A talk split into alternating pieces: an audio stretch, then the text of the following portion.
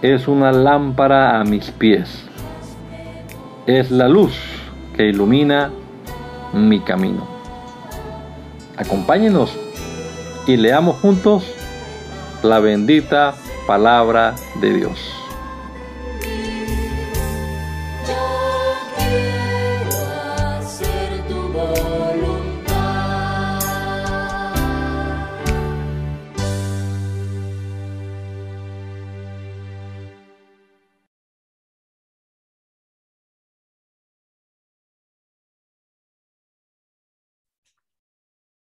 Bendito Jesús. Te damos muchas gracias en este nuevo día, Señor, por la vida que nos regalas, por este nuevo amanecer, Señor, que podemos disfrutar también nosotros, por permitirnos una vez más, Señor, comenzar este día con este texto sagrado en nuestras manos, con la Biblia, y esperando siempre que nos edifique, Señor, con ella, que hables a nuestra vida, nuestra conciencia, Señor, que podamos tener entendimiento nosotros y comprender tu palabra, Señor, ponerla en práctica en nuestra vida, Padre bendito. Así que, pues te pedimos, Señor, que seas tú orando, que seas tú dirigiéndonos bendiciendo a través de la lectura bíblica de esta mañana. En el nombre poderoso de Jesús. Amén. Amén. Romanos capítulo número 12 en la versión TLA. Por eso, hermanos míos, ya que Dios es tan bueno con ustedes, les ruego que dediquen toda su vida a servirle y hacer todo lo que a Él le agrada Así es como se le debe adorar. Y no vivan ya como vive todo el mundo. Al contrario, cambien de manera de ser y de pensar. Así podrán saber qué es lo que Dios quiere, es decir, todo lo que es bueno, agradable y perfecto. Dios en su bondad me nombró apóstol y por eso les pido que no se crean mejores de lo que realmente son. Más bien, véanse ustedes mismos según la capacidad que Dios les ha dado como seguidores de Cristo. El cuerpo humano está compuesto de muchas partes, pero no todas ellas tienen la misma función. Algo parecido pasa con nosotros como iglesia. Aunque somos muchos, todos juntos formamos el cuerpo de Cristo. Dios nos ha dado a todos diferentes capacidades según lo que Él quiso darle a cada uno. Por eso, si Dios nos autoriza para hablar en su nombre, hagámoslo como corresponde a un seguidor de Cristo. Si nos pone a servir a otros, sirvámosles bien. Si nos da la capacidad de enseñar, dediquémonos a enseñar. Si nos pide animar a los demás, debemos animarlos. Si de compartir nuestro bien se trata, no seamos tacaños. Si debemos dirigir a los demás, pongamos en ello todo nuestro empeño. Y si nos toca ayudar a los necesitados, hagámoslo con alegría. Amen a los hermanos, a los demás con sinceridad. Rechacen todo lo que sea malo y no se aparten de lo que sea bueno. Ámense unos a otros como hermanos y respétense siempre. Trabajen con mucho ánimo y no sean perezosos. Trabajen para Dios con mucho entusiasmo. Mientras esperan al Señor, muéstrense alegres. Cuando sufran por el Señor, muéstrense pacientes. Cuando oren al Señor, muéstrense constantes. Comparta lo que tengan con los pobres de la iglesia reciban en sus hogares a los que vengan de otras ciudades y países. No maldigan a sus perseguidores, más bien pídanle a Dios que lo bendiga. Si alguno está alegre, alégrese con él. Si alguno está triste, acompáñenlo en su tristeza. Vivan siempre en armonía y no sean orgullosos, sino traten como iguales a la gente humilde. No se crean más inteligentes que los demás. Si alguien los trata mal, no le paguen con la misma moneda. Al contrario, busquen siempre hacer el bien a todos. Hagan todo lo posible por vivir en paz con todo el mundo. Queridos hermanos, no busquen la venganza, sino dejen que Dios se encargue de castigar a los malvados. Pues en la Biblia dice Dios, a mí me toca vengarme, yo le daré a cada cual su merecido. Y también dice, si tu enemigo tiene hambre, dale de comer. Si tiene sed, dale de beber. Así harás que le arda la cara de vergüenza. No se dejen vencer por el mal. Al contrario, triunfen sobre el mal haciendo el bien. Por favor, continúen con el 13.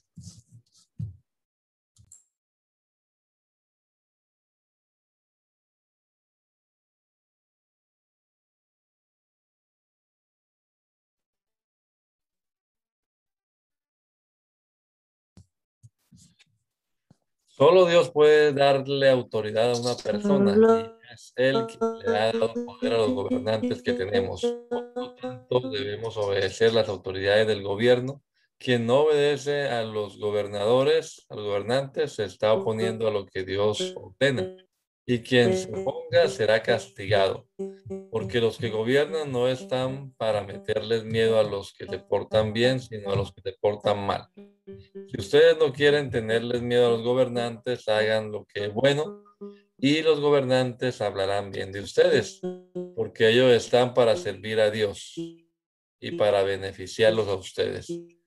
Pero si ustedes se portan mal, pónganse a temblar, porque la espada que ellos llevan no es de adorno. Ellos están para servir a Dios, pero también para castigar a los que hacen lo malo. Así que ustedes deben obedecer a los gobernantes, no solo para que no los castiguen, sino porque eso es lo correcto. Los gobernantes están al servicio de Dios y están cumpliendo un deber. Por eso pagan ustedes sus impuestos. Así que páguenle a cada uno lo que debe pagarle, ya sea que se trate de impuestos, contribuciones, respeto o estimación. No le deban nada a nadie. La única deuda que deben tener es la de amarse unos a otros. El que ama a los demás ya ha cumplido con todo lo que la ley exige. En la ley hay mandatos como estos. No sean infieles en su matrimonio, no maten, no roben, no dejen, no se dejen dominar por el deseo de tener lo que otros tienen.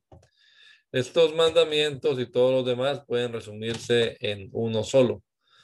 Cada uno debe amar a su prójimo como se ama a sí mismo. El amor no causa daño a nadie. Cuando amamos a los demás, estamos cumpliendo toda la ley. Estamos viviendo tiempos muy importantes y ustedes han vivido como si estuvieran dormidos. Ya es hora de que se despierten. Ya está muy cerca el día en que Dios nos salvará, mucho más cerca que cuando empezamos a creer en Jesús. Ya casi llega el momento. Así que dejemos de pecar, porque pecar es como vivir en la oscuridad. Hagamos el bien, que es como vivir en la luz. Controlemos nuestros deseos de hacer lo malo y comportémonos correctamente como si todo el tiempo anduviéramos a plena luz del día. No vayamos a fiestas donde haya desórdenes, ni nos emborrachemos, ni seamos vulgares, ni tengamos ninguna clase de vicio. No busquemos peleas, ni seamos celosos. Más bien dejemos que Jesucristo nos proteja.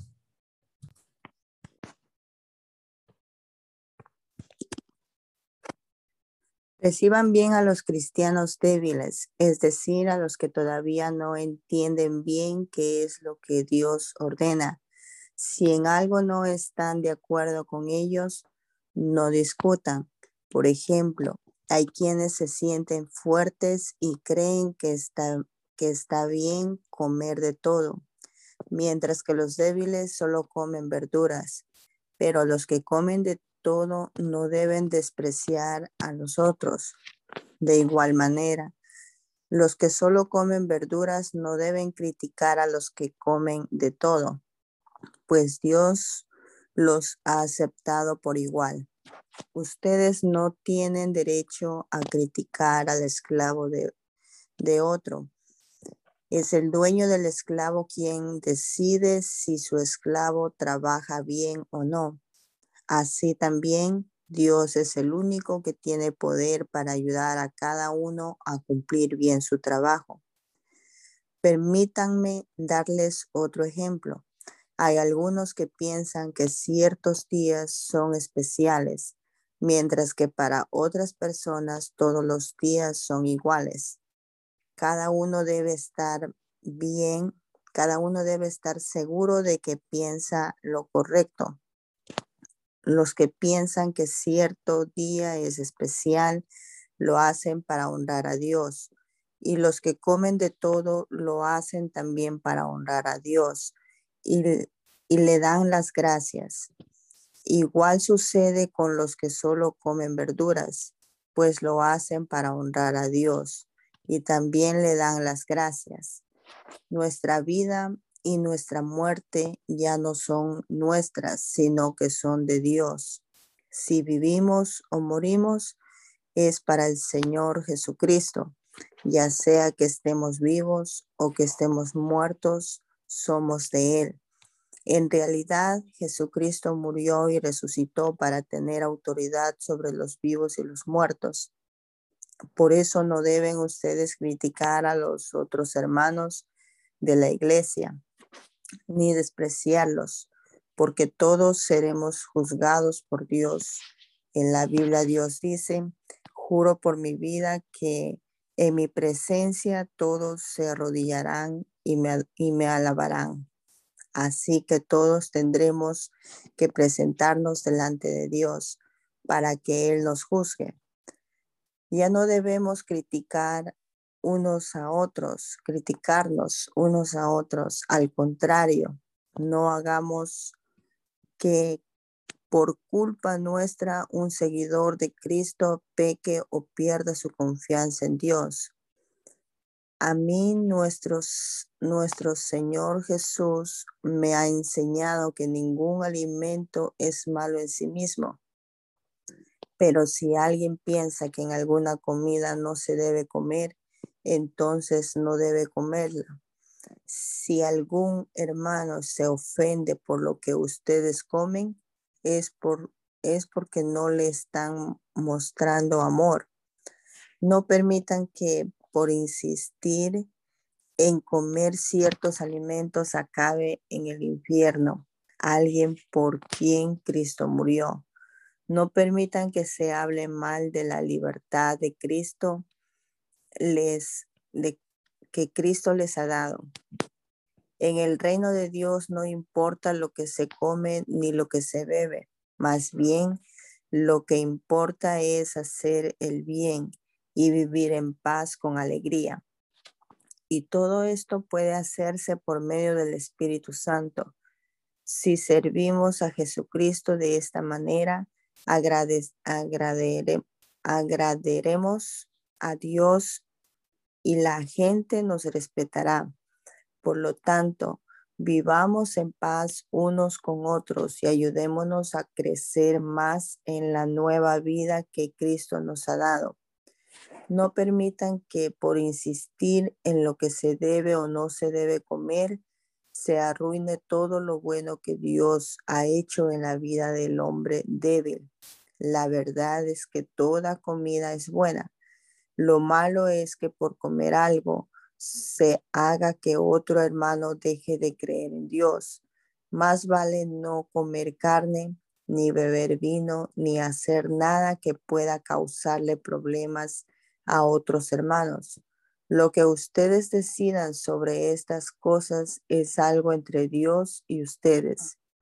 Dichosos los que se sienten libres para hacer algo y no se sienten mal de hacerlo, de haberlo hecho. Pero si alguien no está seguro si debe o no comer algo y lo come, hace mal, porque no está actuando de acuerdo con lo que cree y ustedes bien saben que eso es malo, pues todo lo que se hace en contra de lo que uno cree es pecado. Nosotros los que sí sabemos lo que Dios quiere, no debemos pensar solo en lo que es bueno para nosotros mismos. Más bien debemos ayudar a los que todavía no tienen esa seguridad.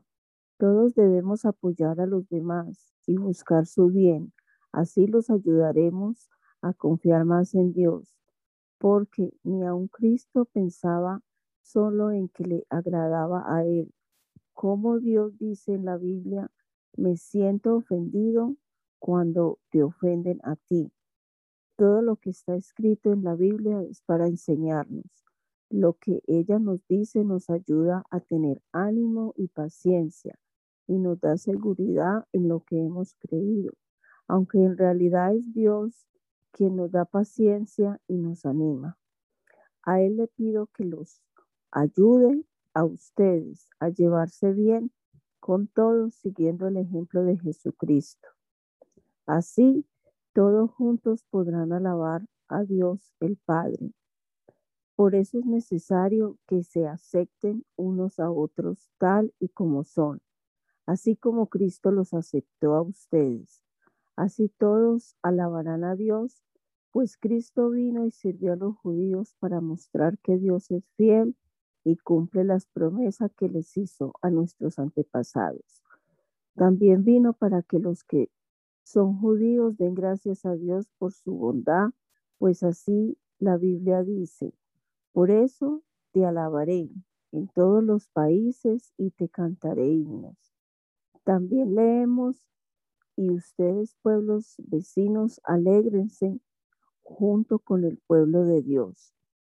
En otra parte la Biblia dice, naciones todas, pueblos todos, alaben a Dios. Y también el profeta Isaías escribió, un descendiente de Jesé se levantará con poder. Él gobernará a las naciones y ellas confiarán solo en Él. Que Dios, quien nos da seguridad, los llene de alegría que les dé la paz que trae el confiar en Él y que por el poder del Espíritu Santo los llene de esperanza. Hermanos en Cristo, estoy seguro de que ustedes son muy buenos y están llenos de conocimiento, pues saben aconsejarse unos a otros. Sin embargo, me he atrevido a escribirles abiertamente acerca de algunas cosas para que no las olviden. Lo hago porque Dios ha sido bueno conmigo y porque me eligió para servir a Jesucristo y ayudar a los que no son judíos. Debo ser para ellos como un sacerdote que les anuncie la buena noticia de Dios y los lleve a su presencia como una ofrenda agradable, dedicada solo para Él por medio del Espíritu Santo. Por lo que Jesucristo ha hecho en mí, puedo sentirme orgulloso de mi servicio a Dios. En realidad, solo hablaré de lo que Cristo hizo a través de mí para lograr que los judíos obedezcan a Dios. Y lo he logrado no solo por medio de mis palabras, sino también por mis hechos. Por el poder del Espíritu Santo, he hecho muchos milagros y maravillas y he anunciado la buena noticia por todas partes, desde Jerusalén hasta la región de Lidia. Siempre he tratado de anunciar a Cristo en regiones donde nadie antes hubiera oído, oído hablar de Él. Así al anunciar la buena noticia, no me he aprovechado del trabajo anterior de otros apóstoles. Más bien, lo, más bien he querido hacer lo que dice la Biblia. Lo verán y lo comprenderán aquellos que nunca antes habían oído hablar de él. Hermanos míos, muchas veces he querido ir a Roma para visitarlos. No he podido hacerlo porque al anunciar las buenas noticias me ha mantenido muy ocupado, pero ya terminé mi trabajo en esta región y como ya hice tiempo, he querido verlos Pienso pasar por allí cuando vaya a España. No podré quedarme mucho tiempo con ustedes, pero sé que disfrutaré de su compañía y espero que me ayuden a seguir mi viaje. Ahora voy a Jerusalén a llevar un dinero para los seguidores de Cristo que viven allí. Ese dinero lo recogieron las iglesias de las regiones de Macedonia y Acaya para ayudar a los cristianos pobres de Jerusalén. Lo hicieron de manera voluntaria, aunque en realidad estaban obligados a hacerlo porque si los cristianos judíos compartieron sus riquezas espirituales con los cristianos que no son judíos, también los no judíos deberán compartir con los judíos sus riquezas materiales. En cuanto yo termine este asunto, con este asunto y haya entregado el dinero a los cristianos de Jerusalén, saldré hacia España y de paso los visitaré a ustedes estoy seguro de que cuando llegue a la ciudad de Roma compartiré con ustedes todo lo bueno que hemos recibido de Cristo. Yo les ruego, hermanos míos, por nuestro Señor Jesucristo y por el amor que nos da el Espíritu Santo, que oren mucho a Dios por mí. Pídanle que en la región de Judea me proteja de los que no creen en Él y que el dinero que llevo en las a los hermanos de Jerusalén sea bien recibido. Entonces podré visitarlos llenos de alegría y disfrutar de un tiempo de descanso entre ustedes, si es que Dios así lo permite. Que Dios, quien nos da paz, esté con cada uno de ustedes. Amén. Tengo muchas cosas buenas que decir acerca de Febe. Ella es una cristiana muy activa en la iglesia del puerto Sencreas y ha entregado su vida al servicio del Señor Jesucristo. Recíbanla bien como debe recibirse a todos los que pertenecen a la gran familia de Dios. Ayúdenla en todo lo que necesite porque ella ha ayudado a muchos y también a mí. Les mando saludos a Priscila y a Áquila, que han trabajado conmigo sirviendo a Jesucristo por ayudarme, pusieron en peligro sus vidas. Así que les estoy muy agradecido, como lo están las iglesias de los cristianos no judíos. Saluden de mi parte a los miembros de la iglesia que se reúnen en la casa de ellos. Saluden a mi querido amigo Epéneto, que en la provincia de Asia fue el primero en aceptar a Cristo como su Salvador. Saluden a María, que ha trabajado mucho por ustedes. Saluden a Andrónico y a Junias, que son judíos como yo y que estuvieron en la cárcel conmigo. Son apóstoles bien conocidos y llegaron a creer en Cristo antes que yo. Saluden a Ampliato, quien gracias a nuestro Señor Jesucristo es un querido amigo mío. Saluden a Urbano, quien es un compañero de trabajo en el servicio a Cristo y también a mi querido amigo Estaquis. Saluden a Apeles, que tantas veces ha demostrado ser fiel a Cristo. Saluden también a todos los de la familia de Aristóbulo, también a Herodión, judío como yo, y a los de la familia de Narciso, que confían mucho en Dios. Saluden a Trifena y a Trifosa, que trabajan para Dios. Saluden a mi querida amiga Pérside, que también ha trabajado mucho para Dios. Les mando saludos a Rufo, que es un distinguido servidor de Cristo, y a su madre, que me ha tratado como a un hijo.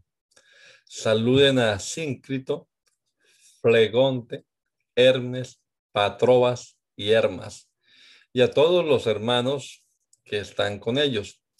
Saluden a Filólogo y a Julia, a Nereo y a su hermana, a Olimpas y a todos los hermanos que están con ellos.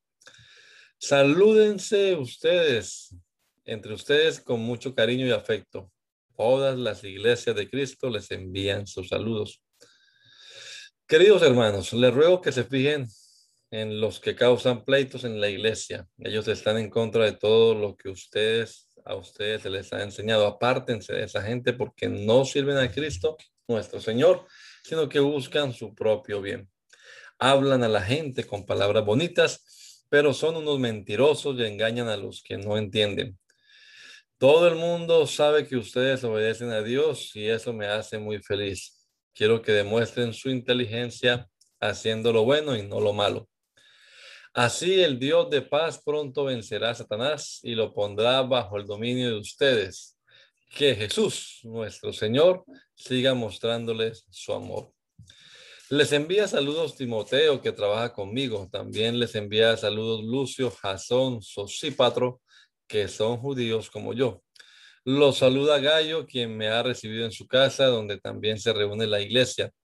También los saluda Erasto, tesorero de la ciudad, y nuestro hermano Cuarto. También yo les envío saludos en el amor de Cristo. Me llamo Tercio y Pablo me dictó esta carta. Dios puede hacer que ustedes se mantengan firmes en la vida que Jesucristo nos ha dado. Alabémoslo. Así lo dije cuando les anuncié la buena noticia y les hablé de Jesucristo. Esto va de acuerdo con el plan que Dios nos dio a conocer y que mantuvo en secreto desde antes de crear el mundo. Ahora conocemos ese plan por medio de lo que escribieron los profetas. Además, Dios que vive para siempre así lo ordenó para que todo el mundo crea y obedezca al Señor. Y ahora por medio de Jesucristo alabemos por siempre al único y sabio Dios. Amén. Queridos hermanos de la Iglesia de Dios en Corinto, reciban saludos míos y de nuestros hermanos sóstenes. Yo, Pablo, deseo de todo corazón que nuestro Padre, Dios y el Señor Jesucristo les den mucho amor y paz. Dios me eligió para ser apóstol de Jesucristo y también los eligió a ustedes para que vivan unidos a Él y, y formen parte de su pueblo elegido. Así estarán unidos a nosotros y a todos los que adoran y alaban a nuestro Señor Jesucristo en todo el mundo. Siempre le doy gracias a Dios por ustedes. Dios fue bueno y les dio a Jesucristo y además los ayudó a que comprendieran su mensaje y lo comunicaran mejor. Ustedes creyeron totalmente en el mensaje de Jesucristo. Por eso, mientras esperan que Jesucristo vuelva, no les faltará ninguna bendición de Dios. De ese modo, no dejarán de confiar en Él. Y cuando Jesús llegue, nadie los acusará de haber hecho algo malo. Dios los eligió a ustedes para que compartan todo con su Hijo Jesucristo, nuestro Señor, y Él siempre cumple su palabra. Hermanos míos, yo les ruego de parte de nuestro Señor Jesucristo que se pongan todos de acuerdo y que no haya divisiones entre ustedes. Al contrario, vivan unidos y traten de ponerse de acuerdo en lo que piensan. Algunos de la familia de Chloe me dijeron que hay asuntos por los que ustedes están discutiendo mucho. Mientras que algunos dicen, yo soy seguidor de Pablo, otros dicen, yo no, yo no, yo soy seguidor de Apolo. Y hay otros que responden, pues yo soy seguidor de Pedro. Y aún otros dicen, yo sigo a Cristo. Pero no hay tal cosa como un Cristo dividido. Además, no fui yo el que murió en la cruz para salvarlos a ustedes ni fueron ustedes bautizados en mi nombre. Así que no tienen por qué formar un grupo de seguidores míos. Gracias a Dios solo bauticé a Crispo y a Gallo y a la familia de Estefanas. No recuerdo haber bautizado a nadie más. En todo caso, nadie puede decir que fue bautizado en mi nombre. Y es que Cristo no me mandó a bautizar, sino a anunciar la buena noticia y no me mandó a anunciarla con palabras elegantes. Si yo hago que la gente se fije más en mí que en Cristo, su muerte en la cruz no, no servirá de nada. Hay quienes piensan que hablar de la muerte de Cristo en la cruz es una tontería, pero los que así piensan no se salvarán, pues viven haciendo el mal. Sin embargo, para los que sí van a salvarse, es decir, para nosotros, ese mensaje tiene el poder de Dios. En la Biblia Dios dice, dejaré confundidos a los que creen que saben mucho. Dios ha demostrado que la gente de este mundo es tonta, pues cree saberlo todo. En realidad no hay tal cosa como sabios o expertos en la Biblia o gente que cree tener todas las respuestas. Dios es tan sabio que no permitió que la gente de este mundo lo conociera mediante el conocimiento humano. En lugar de eso, decidió salvar a los que creyeran en el mensaje que anunciamos, aun cuando este mensaje parezca una tontería. Para creer en el mensaje de, que anunciamos, los judíos Quieren ver milagros y los griegos quieren oír un mensaje que suene razonable e inteligente. Pero nosotros anunciamos que Jesús es el Mesías y que murió en la cruz. Para la mayoría de los judíos esto es un insulto. Y para los que no son judíos es una tontería. En cambio, para los que fueron elegidos por Dios, sean judíos o no, Dios ha manifestado su poder y su sabiduría en la muerte del Mesías que él envió. Así que lo que parece una tontería de Dios es mucho más sabio que la sabiduría de este mundo. Podría pensarse que Dios es débil, pero en realidad es más fuerte que cualquiera. Recuerden lo que ustedes eran cuando Dios los eligió. Según la gente, muy pocos de ustedes eran sabios y muy pocos de ustedes ocupaban puestos de poder o pertenecían a familias importantes. Y aunque la gente de este mundo piensa que ustedes son tontos y no tienen importancia, Dios los eligió para que los que se creen sabios entiendan que no saben nada. Dios eligió a los que desde el punto de vista humano son débiles, despreciables y de poca importancia, para que los que se creen muy importantes se den cuenta de que en realidad no lo son. Así Dios ha demostrado que en realidad esa gente no vale nada. Por eso, ante Dios nadie tiene de qué sentirse orgulloso. Dios los ha unido a ustedes con Cristo.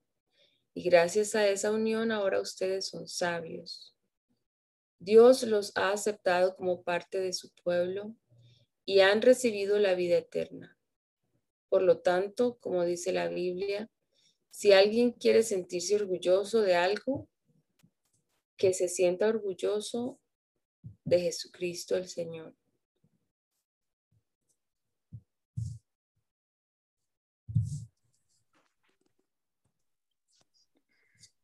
Hermanos en Cristo, cuando fui a ustedes para hablarles de los planes que Dios tenía en secreto, no lo hice con palabras difíciles ni traté de impresionarlos. Al contrario, decidí hablarles solo de Cristo y principalmente de su muerte en la cruz. Cuando me acerqué para enseñarles y anunciarles el mensaje, me sentía poco importante y temblaba de miedo no fui a ustedes como un sábelo, todo, ni usé palabras elegantes, solo dejé que el Espíritu de Dios mostrara su poder y los convenciera. Y así ustedes creyeron en Dios, no por medio de la sabiduría humana, sino por el poder de Dios. Sin embargo, cuando hablamos con los que ya entienden mejor el mensaje de Dios, hablamos con sabiduría, pero no empleamos la sabiduría humana como la emplea la gente y los gobernantes de este mundo. El poder que ellos tienen está condenado a desaparecer. Nosotros enseñamos el mensaje con palabras inteligentes que viene de Dios ese mensaje habla de los planes que Dios tenía en secreto desde antes de crear el mundo y que Él quiso manifestarnos para que podamos compartir su gloria. Claro que este plan inteligente de Dios no lo entendió ninguno de los gobernantes del mundo. Si ellos lo hubieran entendido, no habrían colgado, colgado de la cruz a nuestro Señor que es dueño de la vida. Como dice la Biblia, Para aquellos que lo aman, Dios ha preparado cosas que nadie jamás pudo ver, ni escuchar, ni imaginar. Dios nos, dio a conocer todo esto por medio del Espíritu, porque el Espíritu de Dios lo examina todo, hasta los secretos más profundos de Dios. Nadie puede saber lo que piensa otra persona Solo el espíritu de esa persona sabe lo que ella está pensando. De la misma manera, solo el espíritu de Dios sabe lo que piensa Dios. Pero como Dios nos dio su espíritu, nosotros podemos darnos cuenta de lo que Dios en su bondad ha hecho por nosotros. Cuando hablamos de lo que Dios ha hecho por nosotros, no usamos las palabras que nos dicta la inteligencia humana, sino que usamos el lenguaje espiritual que nos enseña el Espíritu de Dios. Lo que no tiene el Espíritu de Dios no acepta las enseñanzas espirituales, pues las considera una tontería. Y tampoco pueden entenderlas, porque no tienen el Espíritu de Dios. En cambio, los que tienen el Espíritu de Dios, todo lo examinan y todo lo entienden. Pero los que no, no tienen el Espíritu no pueden examinar ni entender a quienes lo tienen. Como dice la Biblia, ¿quién sabe lo que piensa el Señor? ¿Quién puede darle consejos? Pero nosotros tenemos el Espíritu de Dios y por eso pensamos como Cristo. Hermanos míos, antes de ahora no les pude hablar como a quienes ya tienen el Espíritu de Dios, porque ustedes se comportan como la gente pecadora de este mundo. Por eso tuve que hablarles como si apenas comenzaran a creer en Cristo. En vez de enseñarles cosas difíciles, les enseñé cosas sencillas, porque ustedes parecen niños pequeños que apenas pueden tomar leche y no alimentos fuertes. En aquel entonces no estaban preparados para entender cosas más difíciles y todavía no lo están, pues siguen viviendo como la gente pecadora de este mundo. Tienen celos los unos de los otros y se pelean entre ustedes, porque cuando uno dice, yo soy seguidor de Pablo, y otro contesta, yo soy seguidor de Apolo, están actuando como la gente de este mundo. No se dan cuenta de que así se así se comportan los pecadores. Después de todo, Apolo y yo solo somos servidores de Dios para ayudarlos a creer en Jesucristo. Cada uno de nosotros hizo lo que el Señor mandó hacer.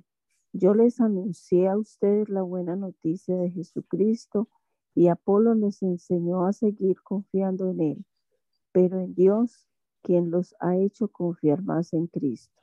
Así que lo importante no es quien anuncia la noticia ni quien la enseña.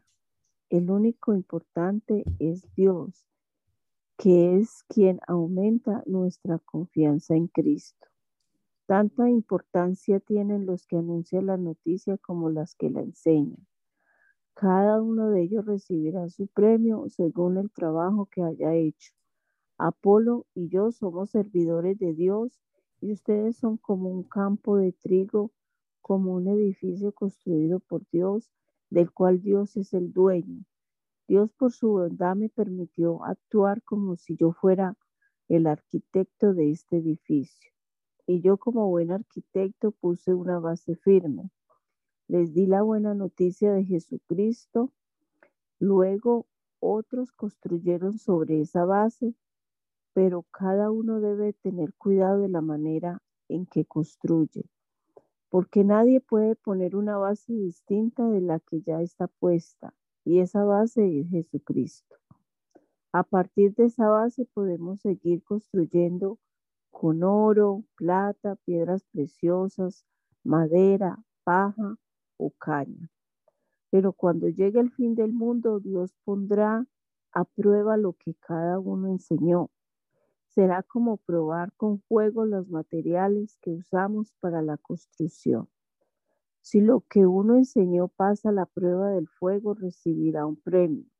En cambio, si no pasa esa prueba, lo perderé todo, aunque él se salvará como si escapara del fuego.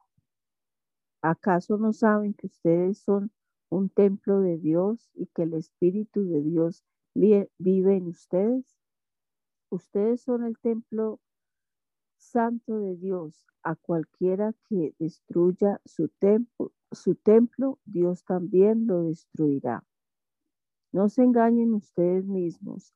Si alguno cree eh, que es muy sabio y que sabe mucho de las cosas de este mundo, para ser sabio de verdad debe comportarse como un ignorante, porque para Dios la sabiduría de este mundo es una tontería, como dice la Biblia. Dios hace que los sabios caigan en sus propias trampas. Y también dice, bien sabe nuestro Dios las tonterías que a los sabios se les ocurre. Por lo tanto, nadie se llene de orgullo por lo que hacen los simples seres humanos. En realidad, todo es de ustedes. Pablo, Apolo, Pedro, el mundo, la vida, la muerte, el presente y el futuro. Todo es de ustedes y ustedes son de Cristo y Cristo es de Dios.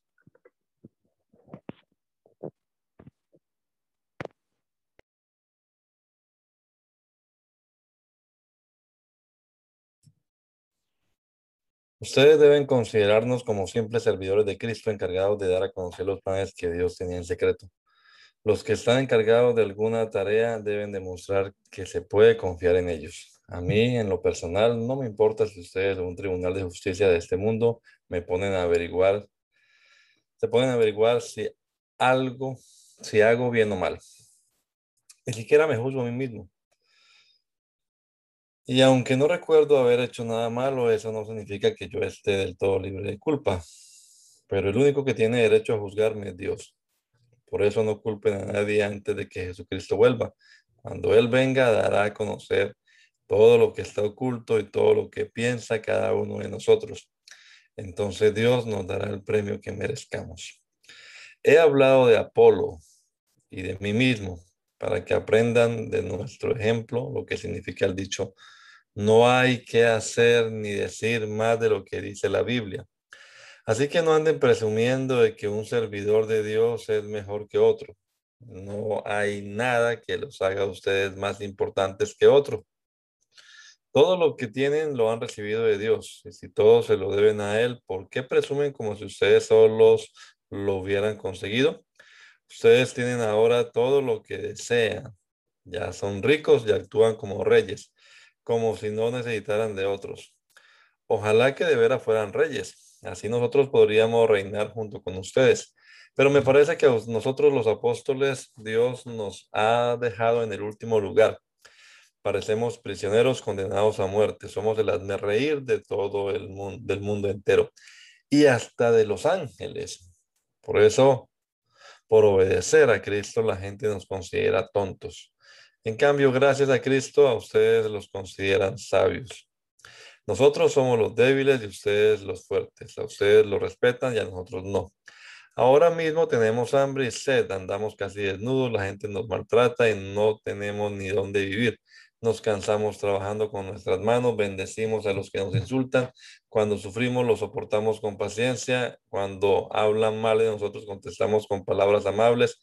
Hasta ahora se nos ha tratado como si fuéramos la basura del mundo. No le describo esto para avergonzarlos, al contrario, lo que quiero es darles una enseñanza, pues los amo como si fueran mis hijos. Ustedes podrán tener diez mil maestros que los instruyan acerca de Cristo pero los padres no tienen muchos, pero padres no tienen muchos. El único padre que tienen soy yo. Pues cuando les anuncié la buena noticia de Jesucristo, ustedes llegaron a ser mis hijos. Por lo tanto, les ruego que sigan mi ejemplo. Por eso les envié a Timoteo, a quien amo como a un hijo y quien es fiel al Señor Jesús. Por eso confío en él. Timoteo le recordará mis enseñanzas, que son las mismas enseñanzas de Cristo. Eso es lo que yo enseño en todas las iglesias. Algunos de ustedes se sienten muy valientes, pues creen que no iré a verlos. Sin embargo, si Dios quiere, muy pronto iré a visitarlos y entonces sabré si esos valentones, además de hablar, hacen lo que dicen. Cuando alguien pertenece al reino de Dios, lo demuestra por lo que hace y no solo por lo que dice. Como quien, como quieren que vaya a visitarlos, ¿cómo quieren que vaya a visitarlos? ¿Con un palo en la mano o con mucho cariño y ternura? Ya todo el mundo sabe que uno de ustedes está viviendo con su madrastra como si fuera, viviera con su esposa. Eso está muy mal. Ni siquiera los que no son cristianos hacen algo así.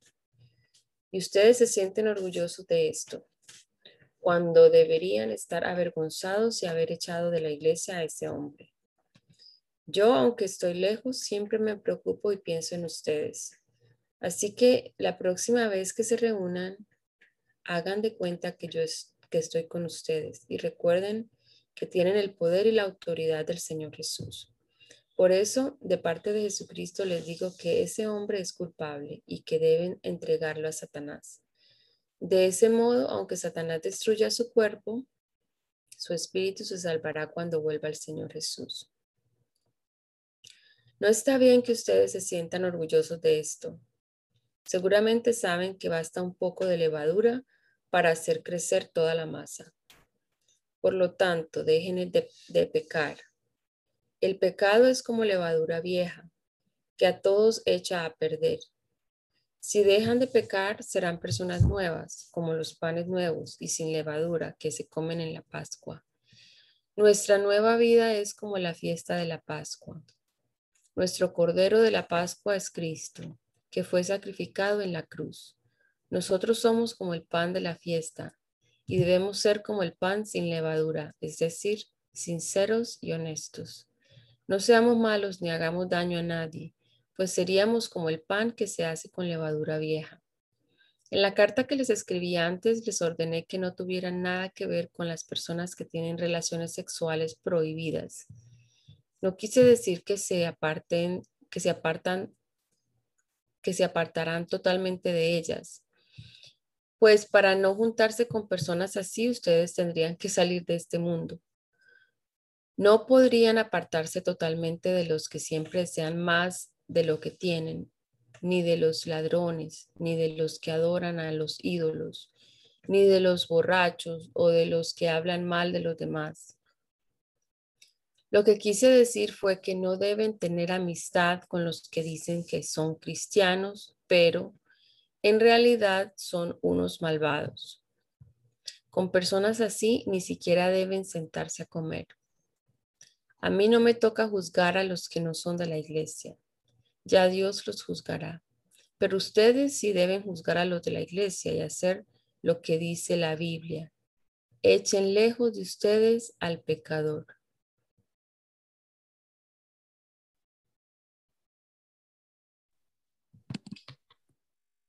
Cuando alguno de ustedes tenga un problema serio con otro miembro de la iglesia, no deben pedirle a un juez de este mundo que lo solucione, más bien deben debe pedírselo a un juez de la iglesia, porque en el juicio final el pueblo de Dios será el que juzga al mundo.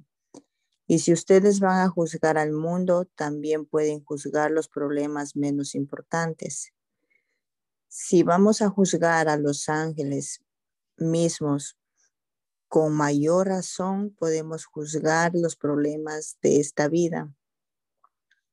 ¿Por qué tratan de resolver esos problemas con jueces que no pertenecen a la iglesia? Les digo que esto no para que les dé vergüenza. Entre ustedes hay gente sabia que puede juzgar y solucionar los problemas. Pero ustedes no solo pelean el uno contra el otro, sino que hasta buscan jueces que no creen en Jesús para solucionar sus pleitos. En sus peleas, los únicos que salen perdiendo son ustedes mismos. Vale más ser maltratado y robado que robar y maltratar por ustedes hacen lo porque pero ustedes hacen lo contrario.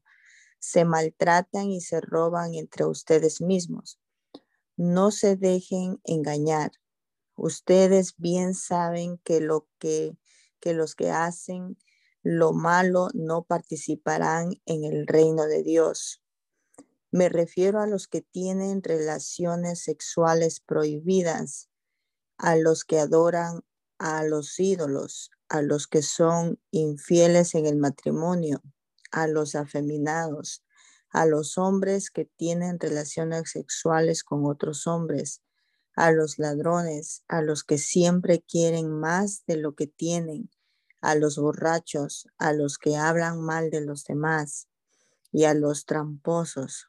Ninguno de ellos participará del reino de Dios.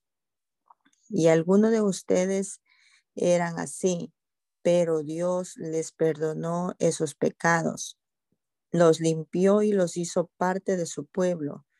Todo esto fue posible por el poder del Señor Jesucristo y del Espíritu de Dios, de nuestro Dios. Algunos de ustedes dicen, soy libre de hacer lo que yo quiera.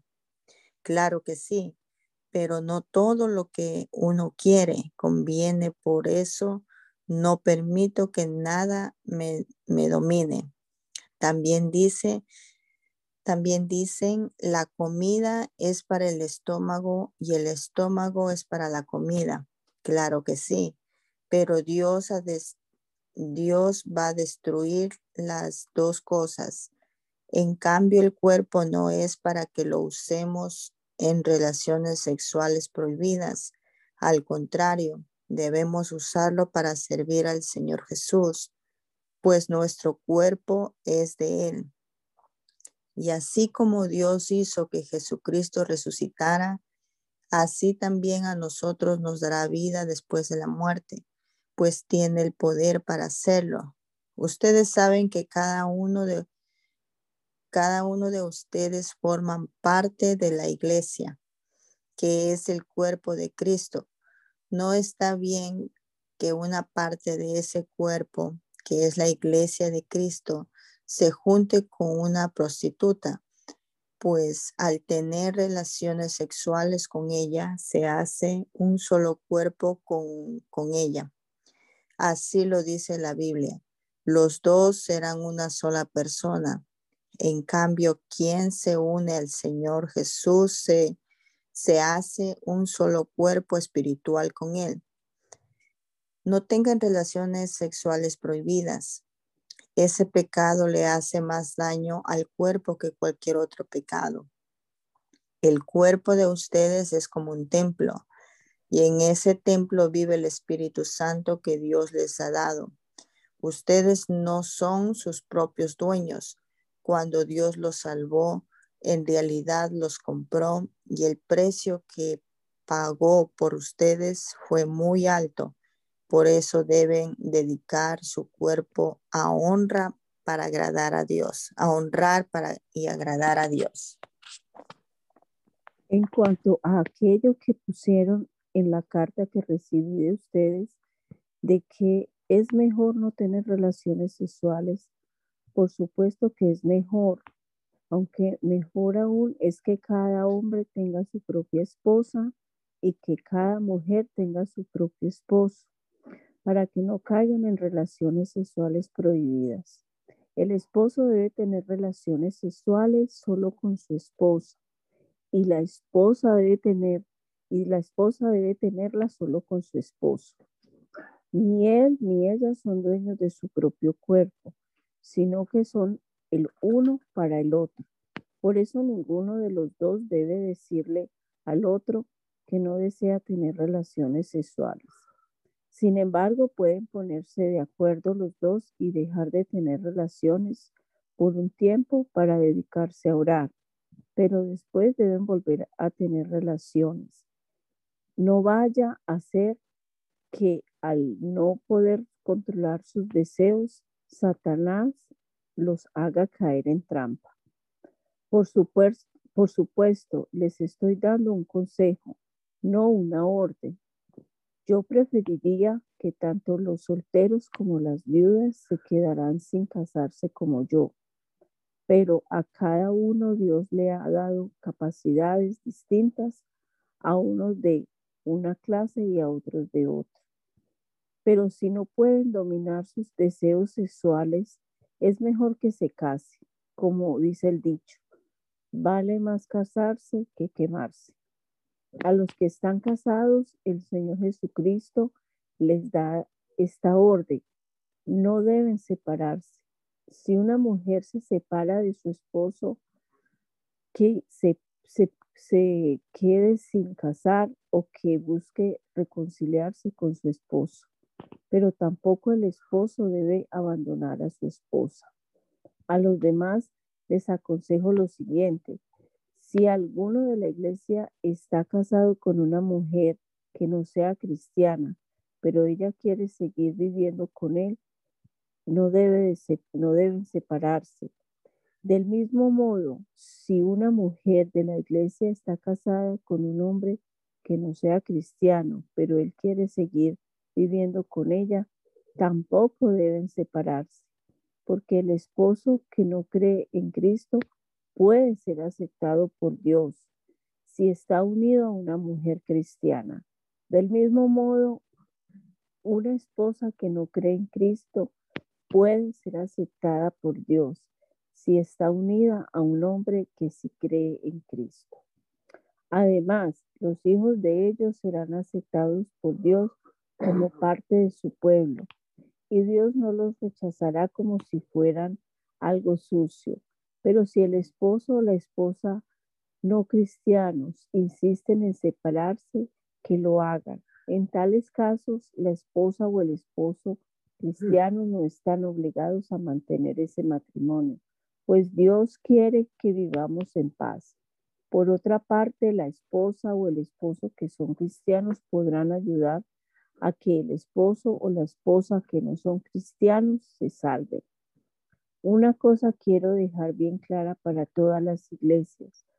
Todos los hombres y todas las mujeres deben permanecer en la condición en que estaban cuando Dios los invitó a formar parte de su pueblo. Si algunos de ustedes creyeron en Cristo después de haberse circuncidado, no traten de ocultar la circuncisión. Si los otros creyeron sin estar circuncidados no tienen por qué circuncidarse. Lo importante no es que uno se circuncide o no, sino que obedezca lo que Dios manda. Cada uno debe quedarse como estaba cuando creyó en Cristo.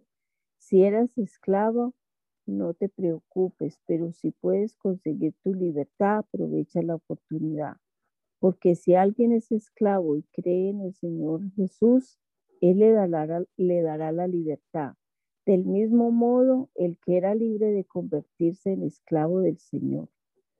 Cuando Dios nos hizo libros por medio de la muerte de Cristo, pagó un precio muy alto. Por eso no debemos hacernos esclavos de nadie. Ante Dios, cada uno debe quedarse como estaba cuando creyó en Cristo. Para los solteros y las solteras no tengo ninguna orden del Señor Jesucristo. Solo les doy mi opinión y pueden confiar en mí gracias al amor con que Dios me ha tratado. Me parece que los que están casados no deben de separarse y que si están solteros no deben de casarse. Estamos viviendo momentos difíciles, por eso creo que es mejor que cada uno se quede como está. Sin embargo, quien se casa no comete ningún pecado. Y si una mujer soltera se casa, tampoco peca. Pero los casados van a tener problemas y me gustaría evitárselos.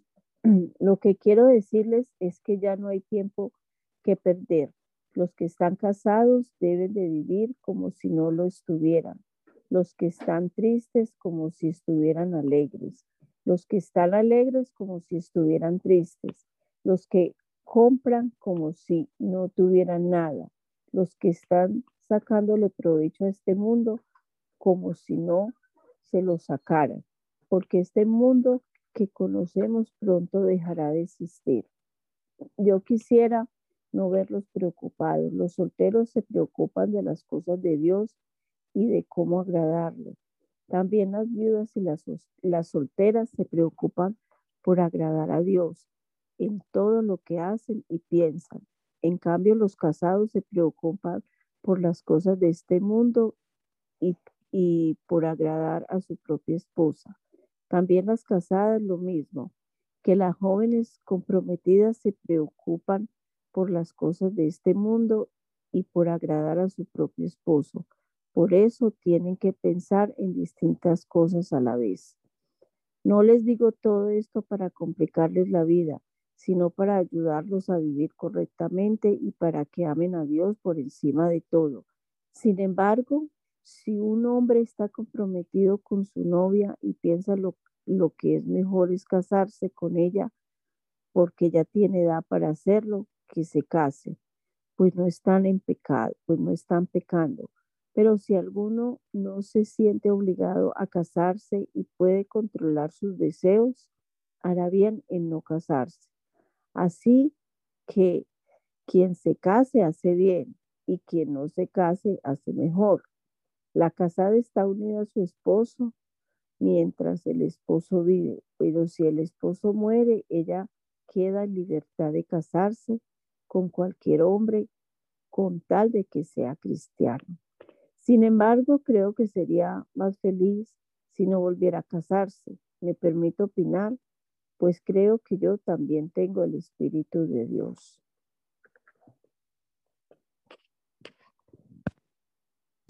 Te damos gracias, Señor Jesucristo, en esta mañana por esta oportunidad que nos has dado, nueva y especial, Señor, de comenzar nuestro día meditando en tu palabra, Dios, meditando en estos dichos profundos y eternos que están contenidos aquí en este texto sagrado te rogamos, Señor, que nos des sabiduría de lo alto, de tu Santo Espíritu cada día más y más, para poder aplicar tu palabra a nuestra vida, Señor, para no torcerla, para no tergiversarla, para entenderla apropiadamente y para vivir de acuerdo a tu voluntad, mi Dios. Espero, Señor Jesús, que seas tú guardándonos en este día, que seas tú guiando a cada uno de los hermanos las hermanas que participaron el día de hoy en la lectura. Uh, bendícenos, Padre Celestial. Nos encomendamos a ti en este día, en el nombre poderoso de Jesús. Amén. Amén.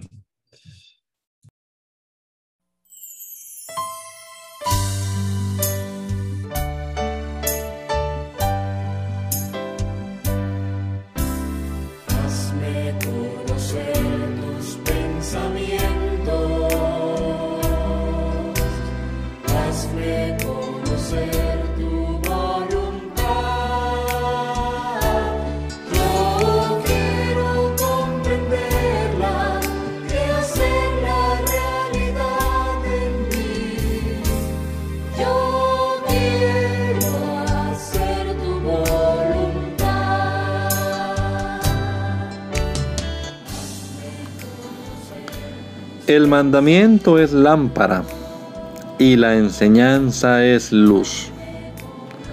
Y las reprensiones son el camino de la vida. Espero que esta lectura de la palabra de Dios haya sido de edificación para su vida y la de su familia. Gracia y paz.